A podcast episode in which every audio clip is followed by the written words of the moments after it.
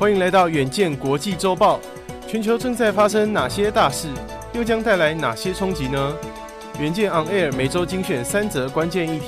解析背后脉络与影响，和你一起接轨国际。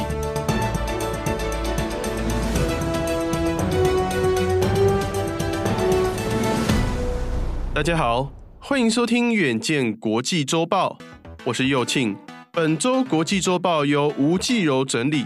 共包含三则国际大事，分别是：巴西前总统波索纳洛的大批支持者洗劫国会大厦、最高法院和总统办公室，仿佛2021年川普的支持者袭击美国国会事件重演。第二则看到，美国西雅图两间学校联合控诉社群媒体平台危害青少年的心理健康，Meta、Google、TikTok、YouTube 都中标。最后，世界银行发布新年展望，全球经济恐怕将衰退，但仍然有好事，就是粮食与能源通膨终于有和缓的迹象。一则看到，巴西前总统波索纳洛的拥护者这周八号冲进国会大厦、最高法院和总统办公室，毁坏文件、家具、艺术品，参与人数高达数千名。这是巴西数十年来最严重的民主机关袭击事件。这起暴动事件早在数个月前便在社群平台上发起号召，声明将提供免费的住宿、交通工具，以吸引更多支持者响应。目前警方已经逮捕一千五百多名示威者，事件背后的首脑仍在调查中。巴西总统鲁拉在记者会上表示：“这些破坏者，我们可以称之为狂热的法西斯主义者，犯下这个国家历史上从未出现的事。所有犯下这件事的人都会受到惩罚。”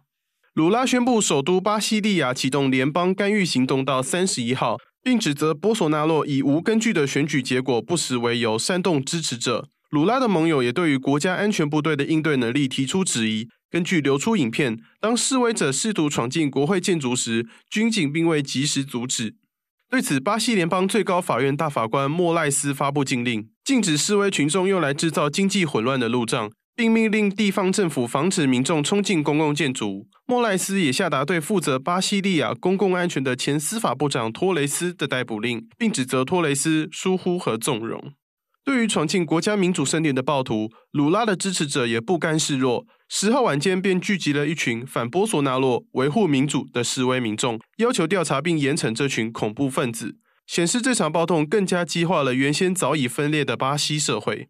巴西日益严重的社会分化源自二零二二年十月底刚落幕的总统大选。左翼的鲁拉以五十点九趴的投票率击败极右翼的时任总统波索纳洛。十二月便爆发数起的武装行动，拥护波索纳洛的支持者持有炸弹、枪支、弹药，更在社群媒体上呼吁毁坏道路、炼油厂，试图煽动军方发起政变。这起事件不仅让人联想起二零二一年美国国会大厦袭击事件，川普的支持者冲进国会大厦，试图扰乱计票及认证二零二零年美国总统选举结果由拜登获胜的场景。波索纳洛目前仍在美国佛罗里达州，他告诉当地媒体将会因为医疗的因素提早返回巴西，不过并未明确表达确切时间。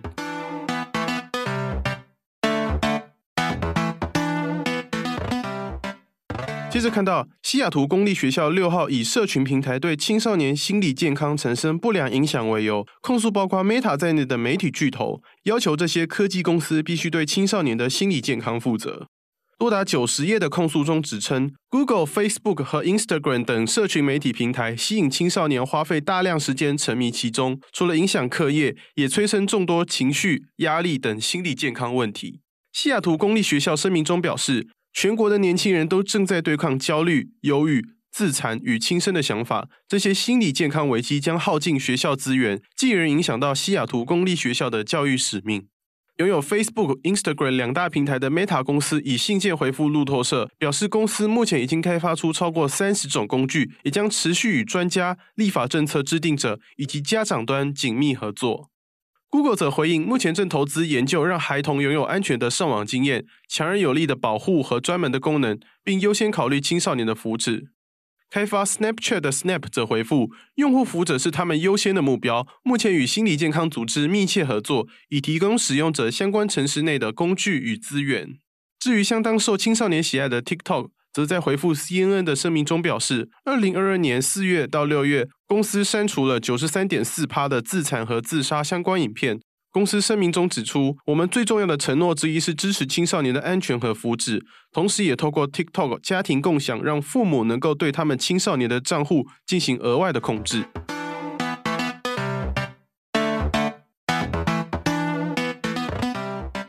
最后看到，二零二三年一开始，世界银行就公布了一个坏消息，预告全球恐怕将面临经济大衰退的危机。世界银行最新报告《全球经济展望》十号出炉，预测二零二三年全球经济将急剧持久放缓，成长率更下修到一点七趴，与二零二二年六月份预测的三趴相比大幅下降，讯息有些负面。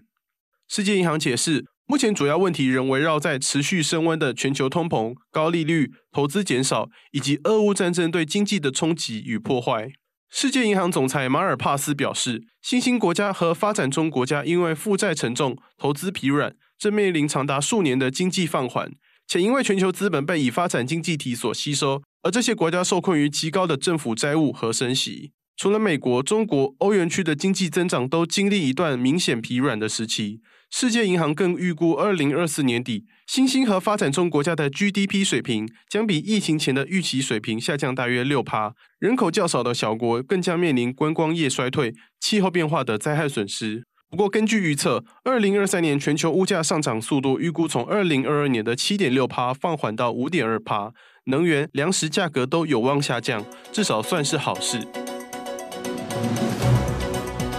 以上就是我们这周的国际周报。敬请大家每周锁定远见 On Air，帮我们刷五星评价、订阅、留言、分享，让更多人知道我们在这里陪你轻松聊国际财经大小事。我们下周见。